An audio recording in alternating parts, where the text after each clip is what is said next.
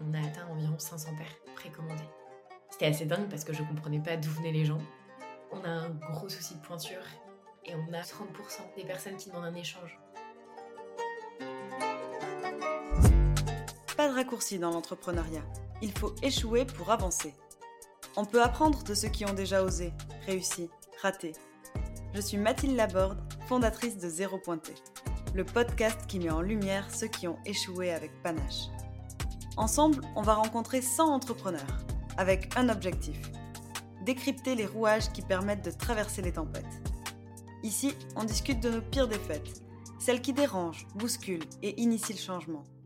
Installe-toi bien, prépare de quoi noter et rappelle-toi, si on tombe, c'est pour mieux se relever.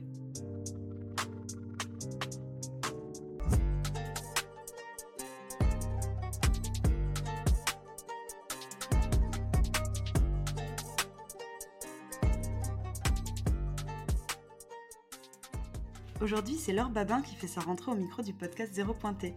Si tu ne connais pas Laure, elle a fondé Zeta en 2020 avec l'une des plus belles campagnes Ulule de son marché. Elle propose des chaussures zéro déchet, vegan, produites en circuit court pour le respect des hommes et de la planète. Aujourd'hui, pour dimensionner de façon chiffrée l'aventure Zeta, euh, c'est 4000 paires vendues, 1 million de CA en 2023, le tout pour une équipe de 9 personnes. C'est une success story qui fait rêver est-ce que ça a été si simple? Ben, On va partir à la rencontre de Laure pour répondre à la question. Salut Laure, ça va? Hello Mathilde, très bien et toi? Bah super, merci beaucoup d'être là. Je pense que tu es un modèle pour euh, beaucoup de, femmes qui entreprennent ou qui souhaitent se lancer. Donc euh, j'ai aucun doute sur euh, le succès de notre épisode. merci pour cette jolie présentation en tout cas. Je te laisse te présenter davantage si tu le souhaites. Avec plaisir. donc, je suis Laure, j'ai 27 ans, tout juste 27 ans. je suis angevine, mais j'habite à Bordeaux depuis, depuis 7 ans. c'est ici que je me suis installée pour les études et que j'ai créé Zeta en 2020. Et voilà, pour faire dans les grandes lignes. Super. On, on va rentrer de toute façon dans l'univers de zéro pointé. Donc, on rentrera dans les détails et on va commencer par un voyage dans le temps, si tu es d'accord. Avec plaisir. le retour à l'école.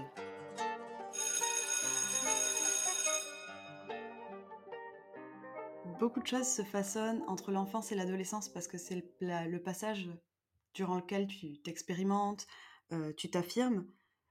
Donc l'école ne laisse pas indifférent, d'où ma première question. T'étais quel genre d'élève? J'étais une élève studieuse. J'ai deux parents euh, instituteurs, donc ça aide aussi. Ils m'ont donné une certaine rigueur Mmh, et, je me suis vraiment retrouvée quand je suis rentrée en BTS en, commerce international. Ça m'a passionnée. Je me suis passionnée pour le commerce, pour la négociation, pour, euh, pour, euh, ouais, pour, pour la prospection commerciale. Et je me suis vraiment retrouvée dans cet univers. Alors que initialement, euh, je, j'étais un peu déçue après le lycée, dans le sens où je voulais rentrer dans, dans une école de mode. C'était assez compliqué parce que c'était onéreux, parce qu'il fallait aller à Paris et que mes parents m'en ont un peu dissuadée. Et donc, je me suis éclatée en BTS. Euh, j'ai été première de classe. Je, je, je, me passionnais pour le commerce et, euh, et, c'est ce BTS qui m'a donné euh, goût, ouais, je pense, qui a été un peu les, aux prémices de l'entrepreneuriat. Et t'as eu tes parents en instit ou, ou pas? Tu as échappé? Mes frères et sœurs, oui, et pas moi. je pense que ça peut être dur parfois d'avoir ses parents en, en, prof. Tu sais, de trouver la, la barrière le bon équilibre complètement. Et puis bon, c'était déjà suffisant de les avoir à la maison et, de faire, euh, de faire l'école le dimanche euh, après-midi. J'en ai des souvenirs euh, terribles. Donc les avoir en plus à l'école, non. Non, merci. C'est quoi ton pire souvenir du coup à cette période? C'est justement les dimanches où, tu faisais les révisions avec tes parents ou t'en as d'autres?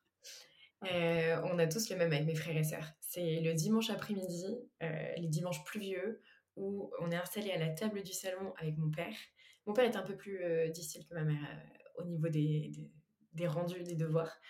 Et euh, le disque d'Étienne Dao qui, passe en boucle. Et vraiment, on a tous ce même souvenir. le dimanche plus vieux, il y a Étienne Dao et aujourd'hui, on, en rit beaucoup.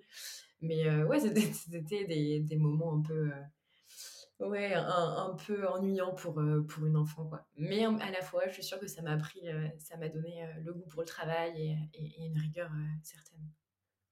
Et quand tu étais petite, je sais pas si tu te rappelles, mais au primaire, Tu rêvais de faire quoi comme métier? Tu rêvais pas déjà d'être entrepreneuse quand même Non, non, non. ma mère me, racontait que je voulais être firmière. je voulais être un mélange entre infirmière et fermière. Alors je sais pas pourquoi, parce que j'ai pas de goût pour, euh, pour, pour l'agriculture ou, ni pour la santé. Euh, mais je, je sais pas, il y avait une contraction entre les deux que je trouvais assez drôle peut-être, entre les deux mots. donc je voulais être firmière. C'est excellent. Écoute, c'est peut-être un, business à développer une fois que tu en auras marre de l'aventure Zeta, tu vois. Infirmière pour les animaux, profession libérale. Démocratisons ça. Ok, donc d'une élève studieuse, super studieuse et passionnée, tu es aujourd'hui une femme pleine de conviction et d'ambition. Euh, je te propose de décrypter ton évolution de ta première aventure entrepreneuriale à aujourd'hui. La masterclass. Ouais, euh, il y en a eu plusieurs en fait euh, avant Zeta et j'en parle, j'en parle rarement. mais en fait, depuis le début des études supérieures, donc depuis mes 18 ans, il y a eu ce, j'ai ressenti ce besoin d'entreprendre et de créer quelque chose. Je savais pas vraiment où j'allais, je savais pas dans quelle direction je voulais aller, mais je savais que j'avais un désir d'entreprendre. Quand j'ai, quand j'ai entamé mon BTS, j'ai eu une idée de, projet de t-shirt, euh, t-shirt bio avec écrit, euh, inscrit sur la poche euh, le Marseillais, la Marseillaise, le Parisien, la Parisienne, parce que je m'étais rendu compte que les Français étaient très chauvins et très fiers de leur région. Donc c'était une première idée pour laquelle j'ai pas été au bout, J'étais trop jeune, j'avais 18 ans et je ne savais pas vraiment où j'allais. Il y a eu une deuxième idée euh, un peu plus tard en licence où euh, euh, je voulais créer une laverie un peu collaborative. Je m'étais rendu compte que les gens, quand ils allaient laver leur linge dans les laveries, ils ne se parlaient pas. Et souvent, c'était un moment très long où ils s'ennuyaient. Je me suis dit, pourquoi pas avoir un bar, avoir un, endroit où on peut se faire les ongles, avoir une bibliothèque, et que ça devienne un endroit de partage un peu compliqué à mettre en place et j'étais trop jeune. Et, hum, le dernier projet avant de lancer Zeta, c'était une application de rencontre à l'étranger euh, qui s'appelait Melting, euh, pour lequel j'avais euh, réalisé quelques projets, des vidéos, en une version bêta. et c'était dédié à tous les jeunes qui partaient en stage, en VIE, en Erasmus et qui avaient du mal à se rencontrer. Et donc, ils pouvaient créer un melt dans un restaurant ou dans un bar ou un bowling euh, qui, ouvrait sur une conversation WhatsApp et qui permettait de, se rencontrer. Et idem, j'ai pas, pas lancé le projet. Dans ton idée, c'était des dates, euh, des rencontres amoureuses ou des dates juste bah, pour euh, rencontrer des personnes? Parce que c'est vrai que quand tu es seule à l'étranger, c'est dur parfois, surtout si tu es en stage. Je pense que si tu fais un échange, tu es quand même dans un environnement avec plein d'élèves, tu peux t'y retrouver. Mais c'est vrai que si tu es en stage dans une entreprise où ben, tu es avec des 30, quarantenaires, cinquantenaires, c'est dur de trouver ta place et de faire des rencontres à l'extérieur. T'as tout résumé. C'était exactement le constat que j'ai fait moi euh, quand j'avais euh, quand j'avais 19 ans. J'ai fait mon premier stage euh, à l'AI aux Pays-Bas.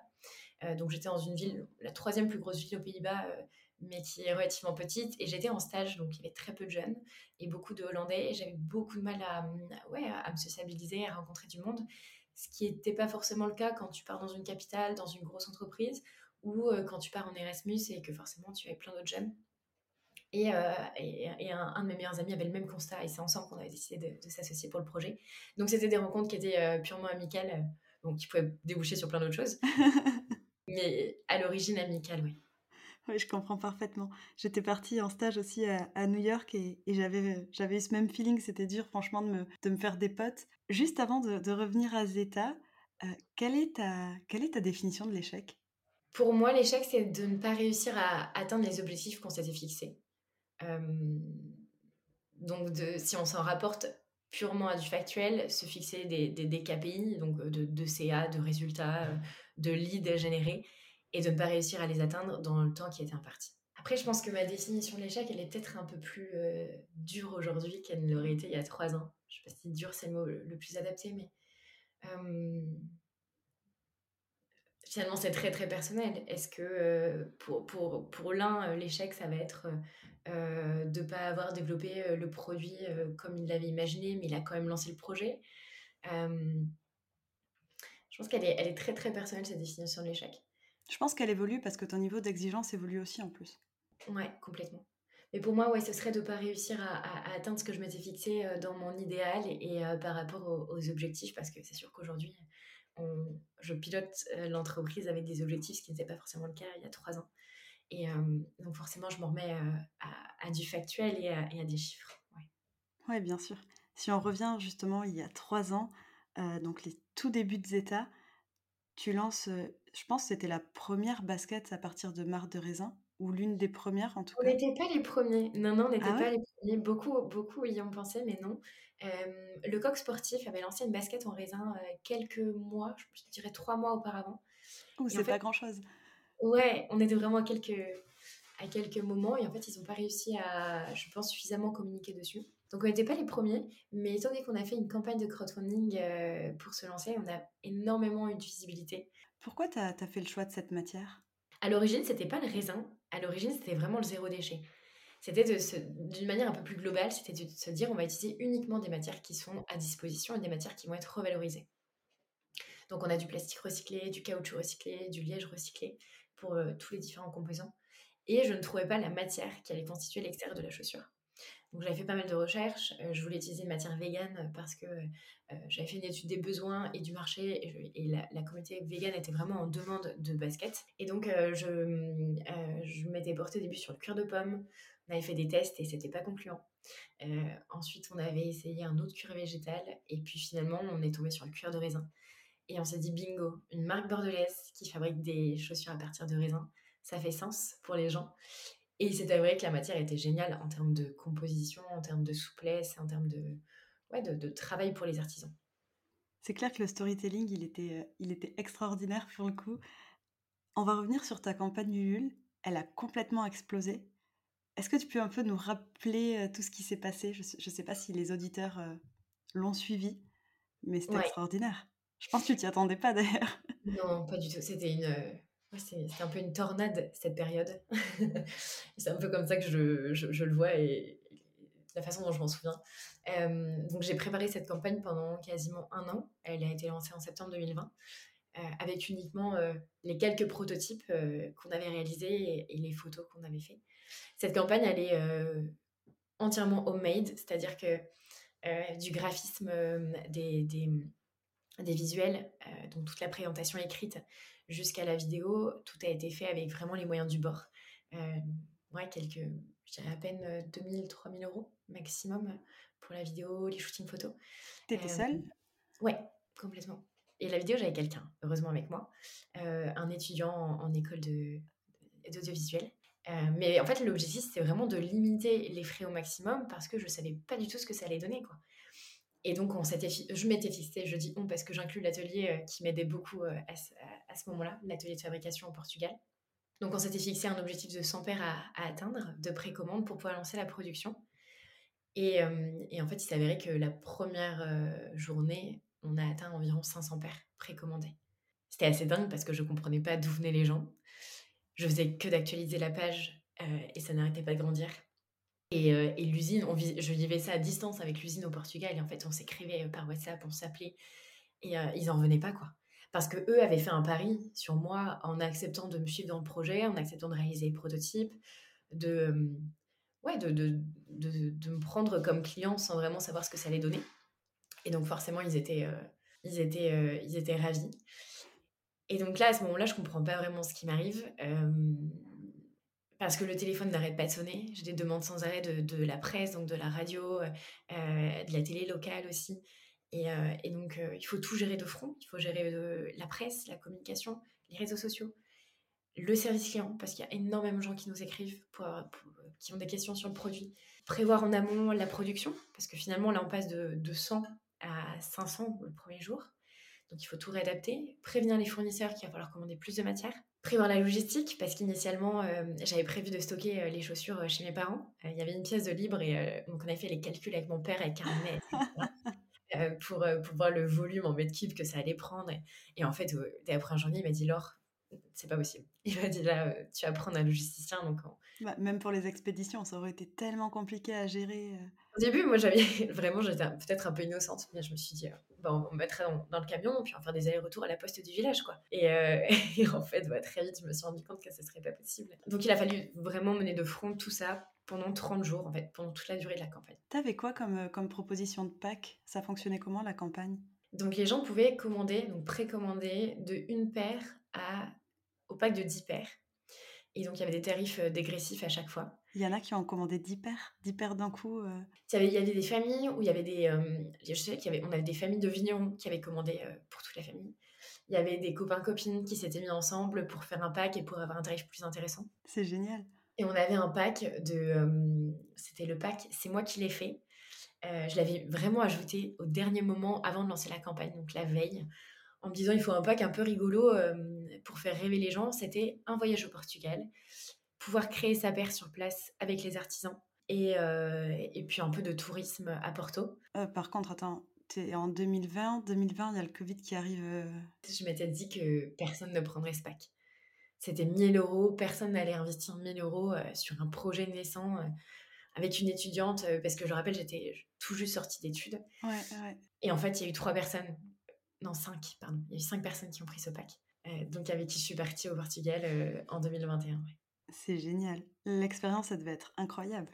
Ouais, c'était trop bien, c'était trop chouette. Et euh, par rapport au, au succès de cette campagne Ulule, comment tu fais ton prévisionnel pour la suite? Parce que ça veut dire que tout ce que tu avais imaginé, il faut quand même le recalculer.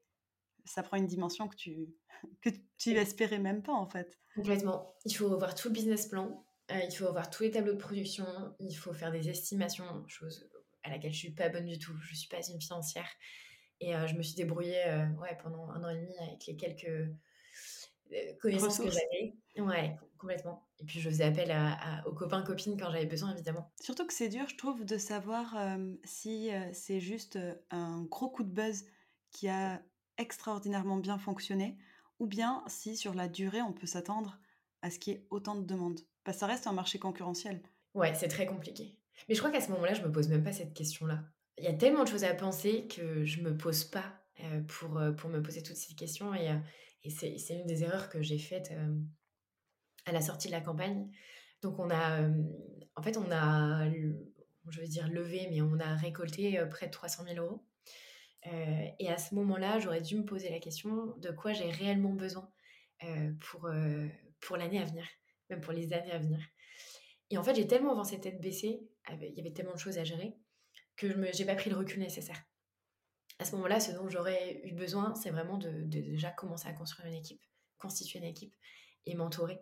Et euh, c'est choses que j'ai faites, mais un peu tardivement. Et ce qui je me suis un peu épuisée sur la durée à, vouloir euh, tout faire toute seule parce que je suis pensant que capable que j'étais capable de le faire et que dans tous les cas, euh, j'arriverais pas forcément à transmettre la vision que j'avais à d'autres personnes. Donc ça, c'est une des erreurs que, j'ai pu faire euh, sortie de campagne. Donc j'ai avancé un peu seule pendant, euh, ouais, pendant un an avec une alternante. C'est incroyable parce que ton projet, il est, apparu par rapport aux grosses campagnes Ulule qui ont vraiment fait le buzz un peu après la campagne de Justine Hutto avec Respire, qui avait fait aussi beaucoup, beaucoup de bruit sur LinkedIn. Et je pense que, tu vois, c'est des campagnes qui ont quand même démocratisé l'entrepreneuriat au féminin. Ça donne l'impression que c'est super simple d'entreprendre. Est-ce que tu t'es heurté à, des grosses difficultés par rapport à ta V1, tu vois, qui finalement euh, soit euh, répondait pas à un besoin technique, pas manquait de technicité? Au niveau du produit en lui-même, euh, il y a eu plusieurs erreurs. Il y a, le produit a pas mal évolué jusqu'à aujourd'hui. On a eu un problème de sizing, euh, donc de taille. Les semelles étaient, euh, le guide des tailles qu'on nous avait fourni n'était pas forcément le bon. Il y avait une pointure euh, en trop par rapport à la pointure. Et en fait, moi, j'avais testé le prototype pendant longtemps et je l'avais fait, fait tester une pointure homme, mais c'est tout. Et ce qui fait que euh, au moment où les gens reçoivent leurs produits, on a un gros souci de pointure et on a, je pense, 30% des personnes qui demandent un échange. 30%. Zéro remboursement, je pense. Peut-être deux ou trois sur toute la campagne, euh, donc sur les 2700 paires. Mais euh, on a eu euh, beaucoup d'échanges et ça, c'était un casse-tête, pas possible à gérer. Tetris Ouais, c'est ça. Et donc ça, c'était un- une de- de- des grosses erreurs que, que j'ai pu faire, c'est que j'aurais dû en fait développer bah, du 36 au 45 tous les protos et ensuite les faire tester un à un à tous les types de pieds, fins, euh, euh, larges, avec des, des problèmes particuliers. Et en fait, j'ai pas pris le temps de le faire. J'étais tellement dans l'urgence de vouloir tout lancer rapidement euh, que j'ai pas pris le temps de, de faire tester les pointures. C'était la première erreur. Là, tu parles du, du temps, donc c'était une contrainte de temps, mais est-ce qu'il n'y avait pas aussi une contrainte de budget? Parce que ça doit coûter cher quand même de faire des protos. euh, Enfin, j'ai pas la notion du prix, mais je pense que. Ouais, complètement. Il faut compter une centaine d'euros par euh, prototype. Ah, que ça Enfin, c'est déjà pas mal, mais je pensais que c'était beaucoup plus. Pour le développement du prototype en lui-même, et ensuite dans la chaussure, c'est assez spécifique, il nous faut des emporte-pièces pour chaque empiècement de ta chaussure, parce que tu as l'avant, tu as la partie mmh. extérieure, l'endroit où on met les œillets, et ça, il faut l'adapter en fonction de chaque pointure. Donc chaque set d'emporte-pièces, il coûte 200 euros par pointure. Et ensuite, il y a ce qu'on appelle, euh, en, français, je n'ai jamais trouvé le nom, mais un moule qui va te permettre de donner la forme, la silhouette à ta chaussure. Et ça, c'est pareil, il en faut un par pointure. Donc finalement, tu multiplies pas mal les coûts. Et ces coûts-là, je voulais pas les engendrer forcément avant d'avoir une preuve de marché et avant d'être sûr que la campagne fonctionne. Ouais, légitime. Et donc ta deuxième erreur, désolée, je t'ai coupé tout à l'heure. Euh, la deuxième erreur, je pense, c'est de ne pas avoir suffisamment testé le produit euh, en conditions maximales, on va dire. C'est des matières qui sont innovantes, qui, euh, qui sont nouvelles pour les artisans. Et malgré le fait qu'ils soient dans la chaussure depuis 30 ans et qu'ils ont une expertise certaine dans la fabrication, c'est des matières qui parfois réagissent à, à, des choses auxquelles on n'avait pas pensé. Typiquement, le cuir de raisin, c'est une matière euh, qui est euh, souple, qui ressemble à du cuir, qui est facile à travailler, mais elle a une contrainte, c'est qu'elle n'est pas très respirante, euh, comme du cuir animal qui l'est naturellement. Et donc, le pied transpire un petit peu plus. Et en fait, la transpiration a fait, a fragilisé le fil de la couture, ce qui fait qu'on avait la semelle qui se détachait à certains endroits de l'extérieur de la chaussure. C'est quelque chose auquel les artisans n'auraient jamais pu penser. Et en fait, moi, j'ai testé la chaussure sur 4 mois tous les jours euh, de façon intensive. Et en fait, on s'en est jamais rendu compte. Et on s'en est rendu compte au bout de, de 6-8 euh, mois, où on a les premiers retours clients. Donc, il a fallu tout revoir. C'est des choses, euh, bah ouais, quand, quand tu es tout seul, tu penses pas forcément à faire tous ces tests. Et surtout quand tu n'as pas de ce milieu-là. Et donc, ça, c'est une deuxième erreur, peut-être de pas avoir suffisamment testé le produit dans d'autres conditions, sur d'autres personnes, mmh. et de pas forcément avoir anticipé ces soucis-là.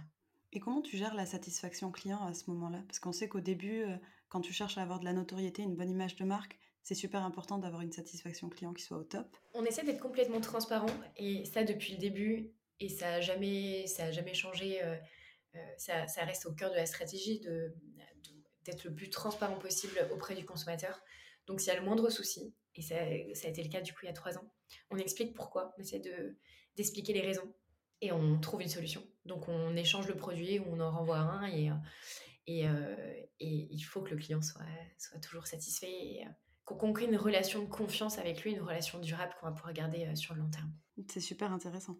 Du coup, tu n'as jamais changé d'atelier de prod? On a étendu, on a agrandi le nombre d'usines. donc, on travaille toujours avec la première usine qui nous a fait confiance, qui est une usine de 30 artisans à côté de Porto qui euh, développe euh, toute la gamme Alpha et celle à Scratch et la gamme pour enfants. Quand on a lancé une deuxième gamme, donc en 2022, euh, une deuxième collection, la gamme Beta, ils n'étaient pas capables de tout suivre au niveau des volumes de production, donc on a confié ce développement à une deuxième usine qui, a, qui fait à peu près qui a 130 artisans et qui a forcément donc des volumes plus importants. Et qui est aussi au Portugal? Ouais, aussi au Portugal, pas très très loin de la première. Et on, veille vraiment à ce que les, à, avoir toujours les mêmes conditions de travail, la même relation de confiance. C'est des, on se base sur certains critères pour, euh, pour choisir une usine et pas une autre. Et, euh, et je suis vraiment contente parce qu'on a réussi à garder euh, les mêmes, ouais, les, les, mêmes critères qui m'avaient fait sélectionner la première, donc en 2019. C'est-à-dire ouais, une relation vraiment euh, amicale avec, euh, avec les personnes, que ce soit une usine familiale, que les artisans aient de bonnes conditions de travail, une mutuelle, euh, des horaires fixes, que l'usine travaille avec des fournisseurs recyclés, qu'ils aient des certifications. Et tous ces critères-là ont été réunis et, et, ça, je suis vraiment contente. Et je pense que c'est, ça devenait une décision nécessaire de toute façon, parce que plus tu fais du volume, plus c'est dur de dépendre d'un seul atelier de production. Complètement, ouais. Parfait. Tout à l'heure, tu disais que la, une des erreurs que tu as, fait, c'était de ne pas t'être entouré euh, suffisamment tôt. Tu te souviens de ton premier CDI euh, Oui, parce que ça n'a pas duré longtemps. oh non Je ne m'attendais pas à cette réponse. dans, le sens où euh, j'ai jamais été réellement salariée, je vais t'expliquer. En fait, Zeta, c'est mon premier job. J'ai fait donc euh, trois stages dans l'industrie de la mode. Et quand je suis revenue du dernier, donc mon dernier c'était au Pérou, dans une entreprise de maroquinerie, quand je suis revenue du Pérou, euh, j'ai dit à mes parents que je voulais euh, arrêter les études.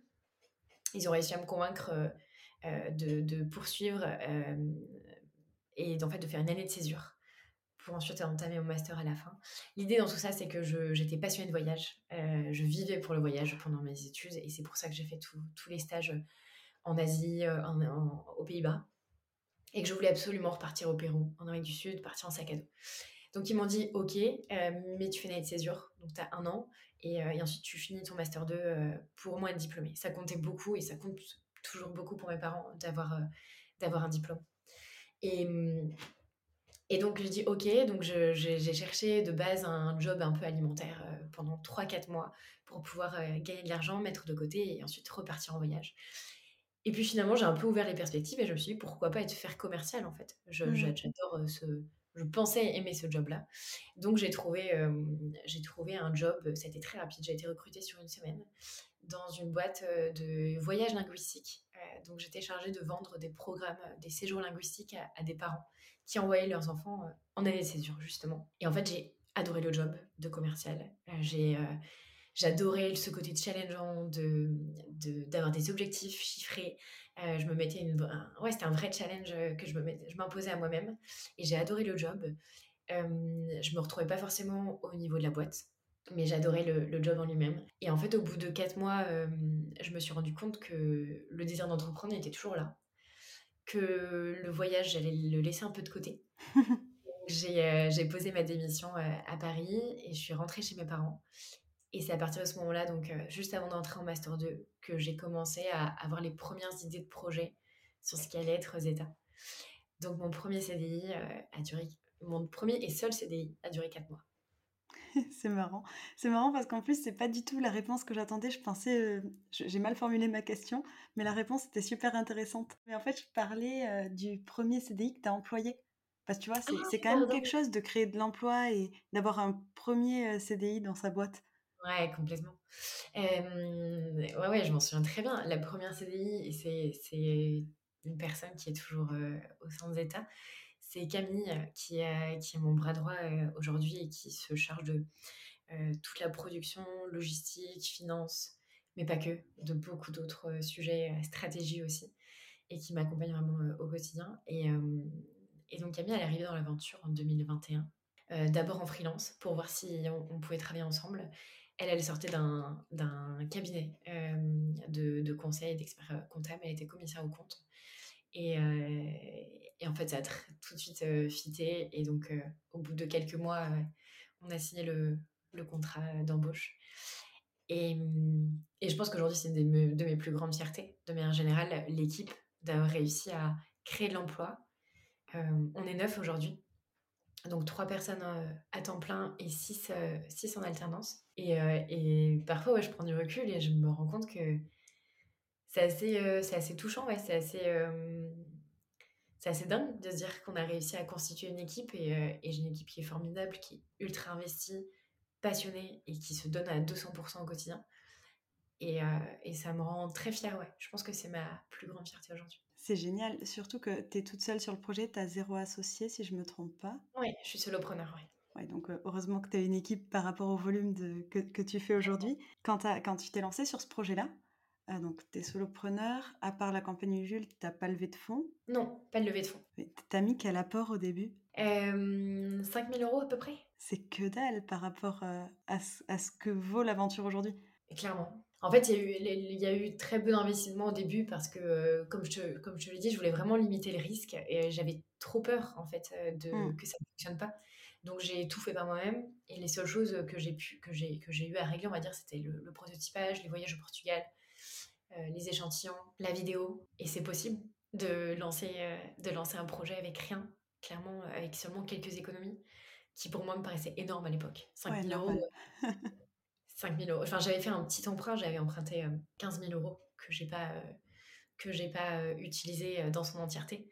Mais au début, je voulais emprunter uniquement 5 000 tellement ça me paraissait énorme. Et ma mère, c'est ma mère qui m'a dit, bah, essaye d'emprunter un petit peu plus au cas où si tu as besoin. Et ça me paraissait beaucoup, quoi. Mais, euh, mais en attendant, c'est possible. De, En fait, c'est un peu débrouillardise, beaucoup d'apprentissage en autodidacte, s'entourer également, ne pas hésiter à demander de l'aide parce que euh, je n'étais pas bonne en finance et pourtant euh, j'ai réussi à demander à, des copains en expertise comptable de, de jeter un œil à, sur, sur, mes, sur mes prévisions financières. Donc, c'est complètement possible avec de la débrouillardise. Ouais, puis c'est chouette quand tu as ton, ton, cercle qui t'entoure, donc ta famille, tes parents, tes amis. C'est super important, je pense, d'être encouragé. Tu as des mentors à côté? Non, j'en ai pas. J'y réfléchis de plus en plus, parce que parfois c'est un peu difficile de, de savoir si on va dans la bonne direction, de savoir si on prend la bonne décision et, et savoir ouais, quel levier stratégique j'active cette année plutôt qu'un autre. donc ça, c'est assez difficile. on va dire que l'erreur que j'ai faite il y a pendant les deux premières années, c'est que je suis restée un peu à travailler seule en huis clos et que j'allais pas forcément rencontrer d'autres entrepreneurs.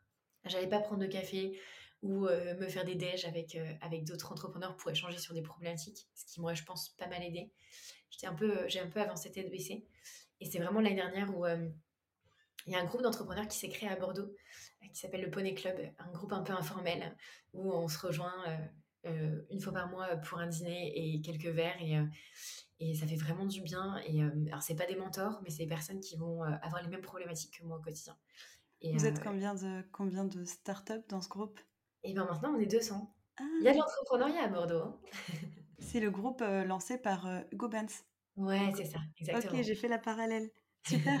Niveau strat, c'est quoi l'apport B2B, B2C que tu as De base, Zeta, quand elle s'est créée, quand la marque s'est créée, j'avais pas les marges nécessaires pour faire du B2B. Donc, c'était vraiment une DNVB avec de la vente uniquement en ligne. Et en fait, très rapidement, on a eu de la demande de boutique. au début à Bordeaux et puis ensuite un peu partout. Et puis on s'est rendu compte que le client avait besoin de toucher le produit, de l'essayer, de comprendre un peu ces matières innovantes.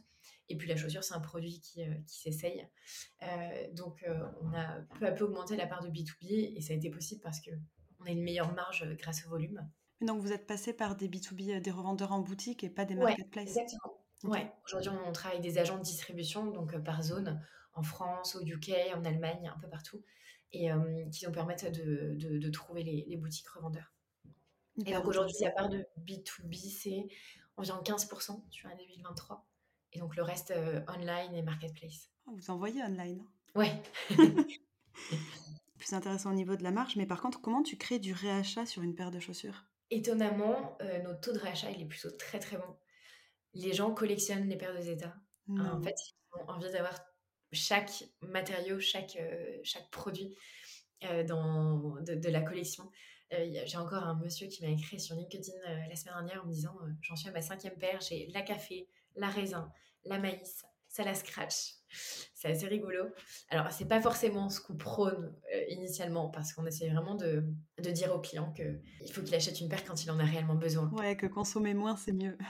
Exactement. Euh, et d'un autre côté, ça, me fait plaisir parce que je sens qu'il y a un vrai attachement à la marque, euh, au produit. Et, c'est un peu ce que j'essaye de développer depuis trois ans, de créer une marque forte avec des valeurs fortes et, et, créer une, une vraie communauté autour du produit. Et, donc, c'est mission accomplie, ouais. Est-ce qu'on peut dire que Zeta, c'est une love brand aujourd'hui? C'est l'objectif de 2023, c'était l'objectif de 2023 et des années à venir. Ouais. C'est de redevenir une love brand. C'est ce qu'on était. C'est vraiment la, sensation que j'avais quand, quand, quand, je me suis lancée, l'année 2020-2021. C'était assez incroyable. le, le, rapport que les gens avaient à la marque quand ils nous écrivaient, euh, vraiment des messages mais d'amour et euh, ouais ouais sur les réseaux sociaux le, taux d'engagement était incroyable. Avec on, on, atteignait 2000 euh, likes sur un post quoi. Et c'est énorme. Ça s'est un peu essoufflé au fil des ans parce que forcément la marque grandit donc la communauté grandit les gens ont moins d'attachement.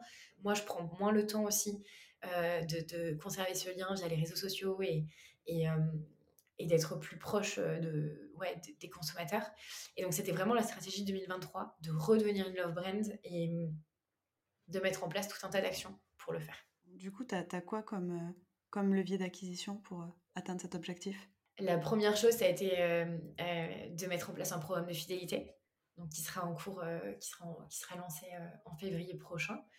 Euh, avec pas mal de paliers à atteindre euh, pour, euh, pour ensuite gratifier le client et justement participer à ce taux de réachat.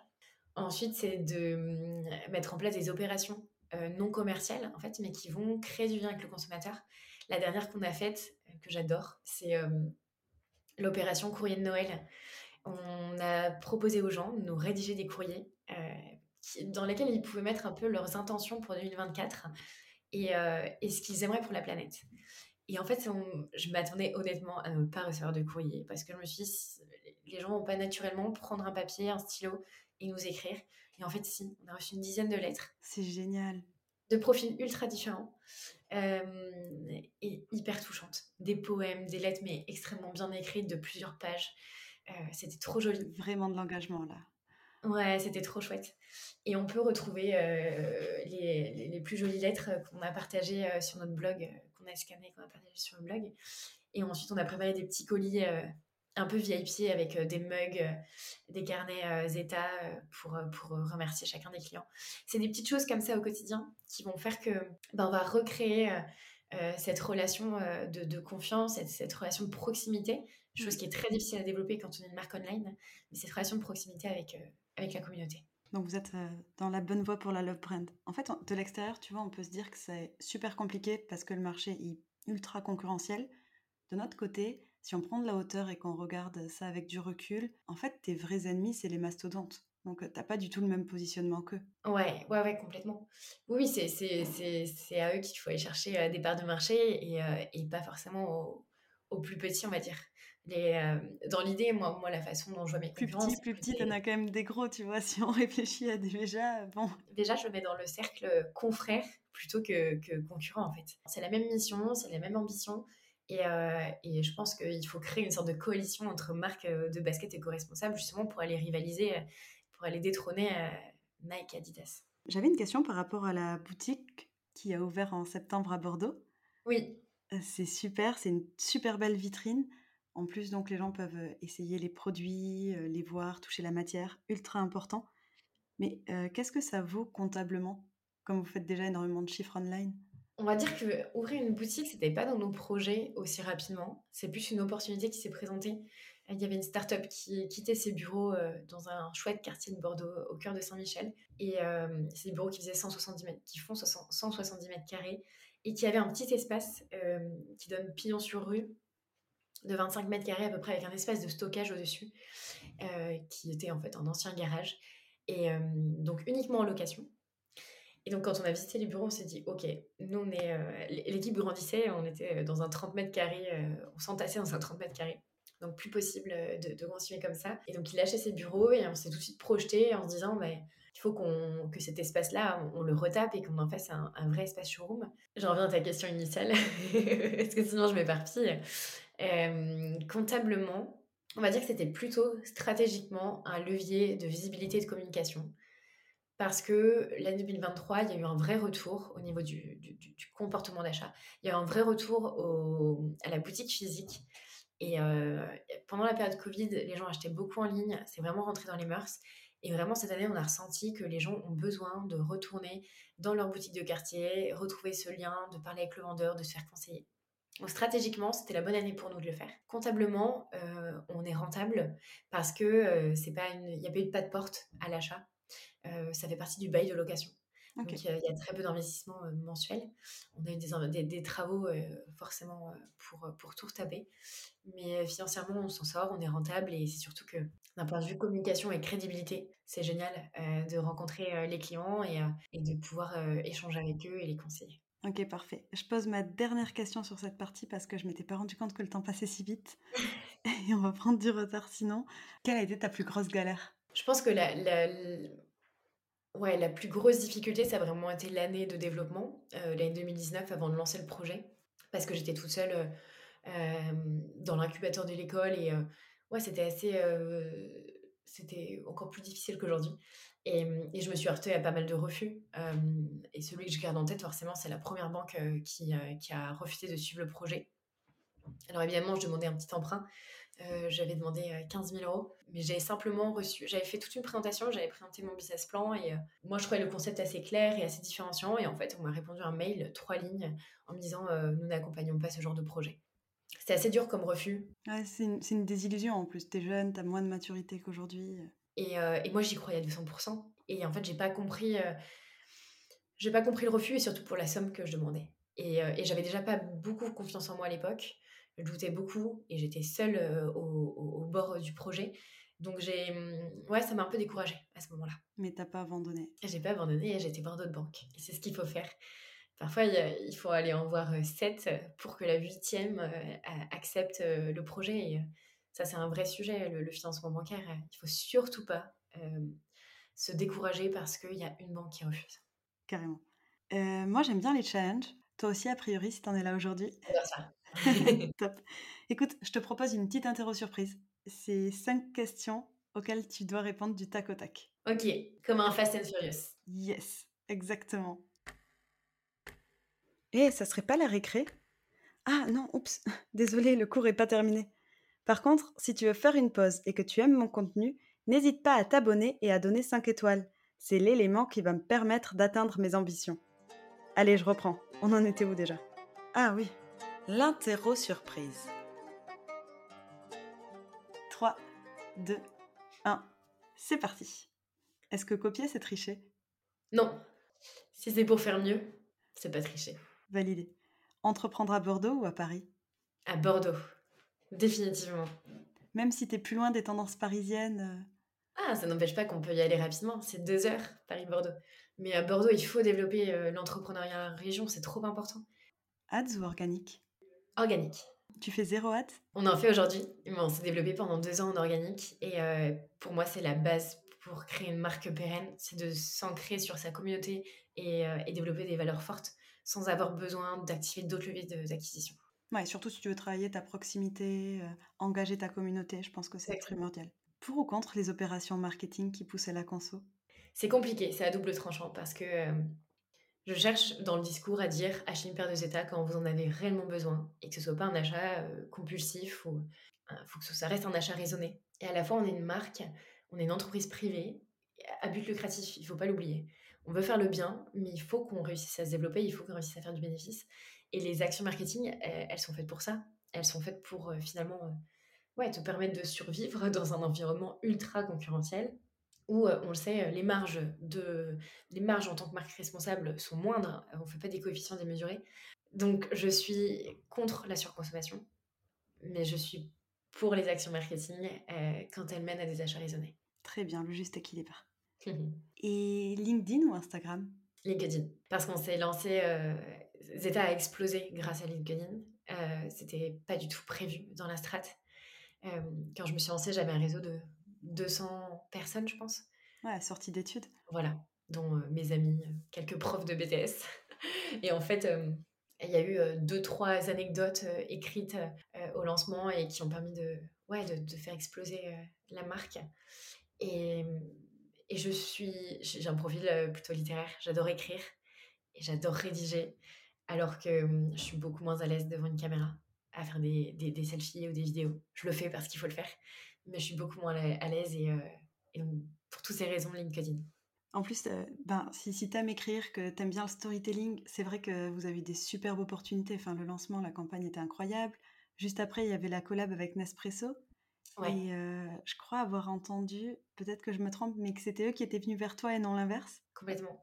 Oui, donc toutes les opportunités se sont lancées sur LinkedIn aussi, ouais, complètement. Donc, ouais, ouais, t'as as bien raison d'ancrer le personal branding dans ta strat. À chaque fois que tu postes, tu fais beaucoup de likes. C'est assez impressionnant.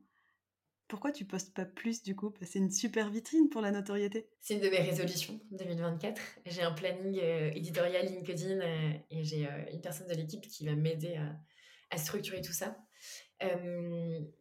mais je pars du principe que j'ai envie d'écrire quand j'ai quelque chose à raconter pour ne pas brasser du vent et pour pas se retrouver avec un LinkedIn ultra pollué de, où on n'apprend plus rien en fait. L'objectif c'est aussi de, d'avoir des apprentissages, des anecdotes qui vont te permettre de, réfléchir ou de, de, mettre en place certaines choses. Et j'ai pas envie de parler pour parler. Et je trouve que c'est un peu le cas de LinkedIn aujourd'hui. Les gens s'en servent un peu comme un mur Facebook où je vois encore des gens qui postent des photos de leurs vacances ou qui postent des, des, photos qui n'ont rien à voir. Et il faut vraiment que ça reste un canal professionnel où, où on apprend des choses, c'est le plus important. Donc je poste quand j'ai besoin, envie ou quand j'ai quelque chose à raconter. Ce qui te permet aussi quelque part euh, cette rareté d'avoir de la crédibilité, puisqu'à chaque fois que tu parles, ça a un intérêt normalement, ça apporte de la valeur. Et puis, euh, donc, je, m'en sers pour euh, aussi, et je trouve que c'est important de le dire, pour apprendre des choses aussi. Quand j'en ai besoin, moi, typiquement, on a comme gros projet 2024 l'export aux États-Unis, chose qu'on ne fait pas aujourd'hui pour des raisons environnementales. Et, hum, et donc, j'ai besoin d'avoir des apprentissages d'autres marques qui y sont allées, peut-être de la même façon que moi, parce qu'on ne fait pas les choses dans, dans, le même sens que les autres. On, va exporter par voilier. Et, et donc, j'ai besoin de recueillir des, des, infos et des apprentissages d'autres marques. Et donc, je m'en sers aussi comme, comme source d'apprentissage. Ok, parfait. Et l'anti-sèche, quel est l'entrepreneur qui t'inspire le plus? Je dirais Yvon Chouinard. c'est le fondateur de, de Patagonia. Pour plein de raisons. Pour l'entreprise qu'il a réussi à développer, pour les valeurs, pour le produit en lui-même, pour ce qu'il a fait dernièrement euh, quand, il a, quand il a vendu sa boîte. Euh, et puis pour euh, le style de management aussi qu'il a réussi à mettre en place. Il y a un super bouquin qu'il a écrit qui est... alors en anglais c'est Please let my people go surfing. et je ne sais plus en français. et en fait il expliquait que bah, le, l'épanouissement de, des salariés, c'est, ça doit être au cœur de l'entreprise. Et, donc, c'est pour cette raison qu'il avait à l'époque délocalisé le siège de sa boîte en Californie, sur la côte ouest, pour que ses employés puissent aller surfer entre midi et deux. C'est incroyable. Hein ouais. Ça en dit long sur le personnage. Merci de t'être prêté au jeu. C'est un 5 sur 5. Ouais, c'est rigolo. J'adore. Euh, si on prend un petit peu de hauteur et qu'on passe à la correction, est-ce que ça te va? Ouais, carrément. Carrément. La correction. La correction, c'est trois règles pour échouer à coup sûr quand on lance un projet. Je dirais que la première, c'est euh, de ne pas structurer suffisamment son projet euh, et qu'il ne soit pas suffisamment clair dans la tête de l'entrepreneur. Il faut que la vision euh, du, du, produit, du service, l'ambition, elle soit très très forte et suffisamment détaillée pour pouvoir l'exposer aux autres, pour pouvoir être sûr d'aller dans la bonne direction et pour le mettre en application surtout. Et je pense que ça, c'est un élément crucial, de le poser au clair sur un papier, en une phrase, quelle est ma proposition de valeur Et j'irai même encore plus loin, quel est mon axe de différenciation Comment je vais me différencier par rapport à ce qui existe déjà Peut-être que je proposais le produit, un produit qui est identique à ce qui se fait déjà sur le marché, et que mon axe de différenciation, ça va être la façon dont je communique dessus, la forme, la façon dont je transporte mes, mes, produits, la façon dont je les mets en avant. Mais il faut qu'il y ait une proposition de valeur qui soit suffisamment claire, définie et un axe de différenciation. Ça, c'est une des erreurs, je pense, qu'on fait trop souvent. La deuxième chose, je dirais, c'est de ne pas suffisamment en parler. On dit trop souvent à tort que euh, qu'on a peur de se faire piquer euh, une idée, surtout quand elle, est, hyper innovante et qu'il y a eu de la R&D ou qu'il y a un dépôt de brevet. Alors je suis d'accord, il y a certaines limites à, à, pas dépasser, euh, surtout quand, quand, il y a de la recherche et développement, mais de manière générale, il faut en parler le plus possible pour avoir le plus de retours, le plus de retours possible pour que le projet évolue et, être sûr qu'on n'aille pas dans la mauvaise direction. Quoi. Et très souvent, on veut garder le projet pour soi, alors qu'en fait, il y a plein de remarques, euh, plein de commentaires qui, qui, seraient bénéfiques et qui permettraient de, de, faire évoluer le projet et surtout qui répondent aux besoins du marché. Ça, c'est ultra important. Je pense que ça rejoint un peu le même sujet, mais ne pas étudier son marché et ne pas étudier les besoins, c'est une erreur qui est très fréquente.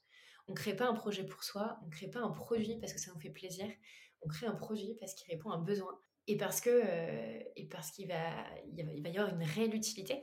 Sinon, ça ne fonctionnera pas. Personne n'achètera. Personne ne s'en servira. C'est très juste. Et la troisième, je dirais, la grosse, euh, grosse euh, erreur de tous les entrepreneurs, c'est de ne pas s'entourer. Et c'est l'erreur que j'ai faite. Je suis capable de tout faire toute seule. Je suis capable ouais, de, de me reposer une sur moi-même parce que, euh, parce que mm, je suis la seule à avoir cette vision-là. Ok, mais la vision, je peux aussi la transmettre à d'autres personnes. Et je peux aussi m'entourer, que ce soit d'une équipe ou que ce soit euh, de personnes qui au quotidien vont avoir les ressources que j'ai pas. Que ce soit des personnes dans un cercle proche, ça peut être euh, des amis, euh, de la famille. Typiquement, le logo, notre premier logo, c'est la sœur d'une amie qui l'a fait. On l'a fait un, soir de Noël, vraiment en, deux heures. Et, et j'aurais pas été capable de le faire. Je l'avais dessiné à main levée, mais c'est elle qui l'a, qui l'a transcrit sur Illustrator. Et elle était dans mon cercle proche. Donc pas hésiter à, à ouais, à s'entourer des bonnes personnes qui vont avoir les ressources qu'on n'a pas. Ou alors aller toquer à, plein de portes différentes. Aujourd'hui, il y a des assos, il y a des clubs d'entrepreneurs, ouais, des, bénévoles. Il y a aussi des, ouais, des entrepreneurs qui, euh, qui, donnent de leur temps euh, gracieusement. Il y a des coachs, il y a plein de personnes qui peuvent euh, nous entourer, il y a plein de structures. Ok, très clair. Aventure à suivre en 2024. Alors, pas si tu commences à contacter quelques mentors pour encore plus t'entourer, que Zeta part en Amérique du Nord et qu'en plus de ça, tu prends davantage la parole sur LinkedIn, mais toujours en apportant de la valeur. Ça promet 2024. Hein. ça va être une année challengeante, ouais. ah, ça va être chouette. N'hésitez pas à suivre l'heure et Zeta. et l'auto-évaluation, quelle note et appréciation tu te donnerais sur cette aventure? Oh, C'est dur ça. tu peux faire appel à un ami version papa et maman si tu veux. Je peux appeler quelqu'un de l'équipe Oh, c'est hyper difficile. Parce que j'ai une. Euh, aujourd'hui encore, je pense que j'ai gagné confiance en moi, mais que c'est. La confiance, elle n'est jamais vraiment acquise et je remets beaucoup de choses en question, j'ai beaucoup de doutes. Et, et c'est difficile parce que, aussi, au début, j'ai l'impression d'avoir pas fait les choses comme il fallait. Et pourtant, je me rends compte que c'est des choses qui m'ont permis d'apprendre. Typiquement, euh, pendant deux ans, euh, je ne suis pas allée voir d'autres entrepreneurs, euh, je euh, rencontrais d'autres personnes, me confrontais à, d'autres sujets. Et en fait, je me rends compte que ça m'a aussi permis d'apprendre par moi-même et de gagner en compétences. Enfin, pas mal de choses que je remets en question. Auto-évaluation, c'est difficile. On peut toujours faire mieux. allez, je vais mettre mention bien, 14. c'est chouette. C'est chouette et c'est prometteur pour la suite. Ouais, ouais, ouais, complètement. Est-ce est que c'est on ne sait pas si c'est possible d'atteindre le, le 20 sur 20. Hein. Sur quels critères est-ce que tu te bases? Est-ce que tu te bases sur des chiffres, euh, sur euh, une évaluation euh, propre à l'entrepreneur? C'est compliqué comme, comme question. et puis c'est de la rétrospection, donc là, il n'y a que toi qui as la réponse. Exactement. ok, avant de se quitter, et à titre de revanche, tu vas pouvoir me mettre au défi parce que c'est l'heure du devoir.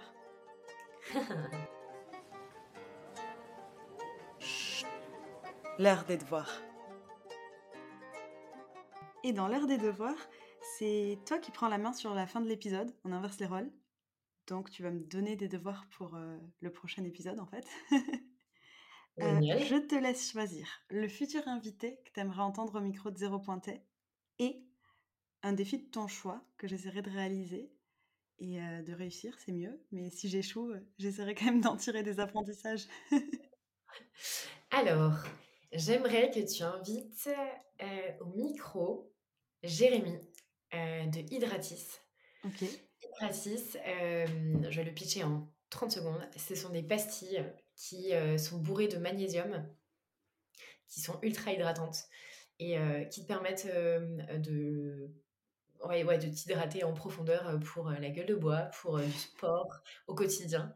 non, c'est assez impressionnant son aventure. Et il passe très bientôt à la télé dans une émission qu'on connaît tous. et il a plein plein de choses à raconter. C'est un super entrepreneur, passionné. Et ouais, je pense que j'aimerais bien, j'aimerais bien que tu l'interviewes. Nickel, je note, c'est parfait. Et le défi? Et ton défi? Dans, dans, quelle ville tu es? Toulouse. Je veux que tu, j'aimerais que tu m'envoies une photo d'une paire des états que tu croises à Toulouse, au pied de quelqu'un. Ah ah, ok, deal. Deal? Ouais, carrément, ça devrait être possible. J'essaierai pas de tricher. Si je passe par Bordeaux, promis, ça ne compte pas. à Toulouse ou ailleurs. Hein. Si tu es en déplacement, ça marche aussi. Ah. C'est plus facile pour les Parisiens parce qu'on soit plein de photos dans le métro. Il va falloir ouvrir l'œil à Toulouse. Bah, merci beaucoup, c'était trop chouette de faire l'épisode avec toi. Merci, J'ai appris plein de choses. J'espère que ça t'a plu aussi. Ouais, c'était génial. Une belle rétrospective, rétrospective euh, de ces trois ans. Ouais, c'était chouette. Parfait. Bah écoute, on se donne rendez-vous dans 10 ans, on refait la même. dans 3 ans déjà, ce sera pas mal. carrément, carrément. Bah merci, c'était top et puis à bientôt. À bientôt, ciao.